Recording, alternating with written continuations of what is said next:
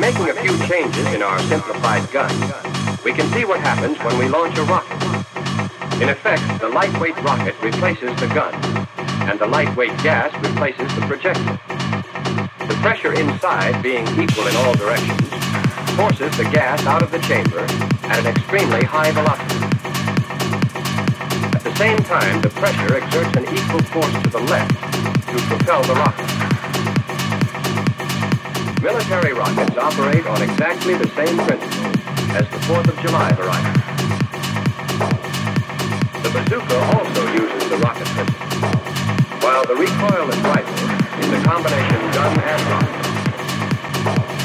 The propellant used in guns and most rockets is some form of nitrocyanidone, commonly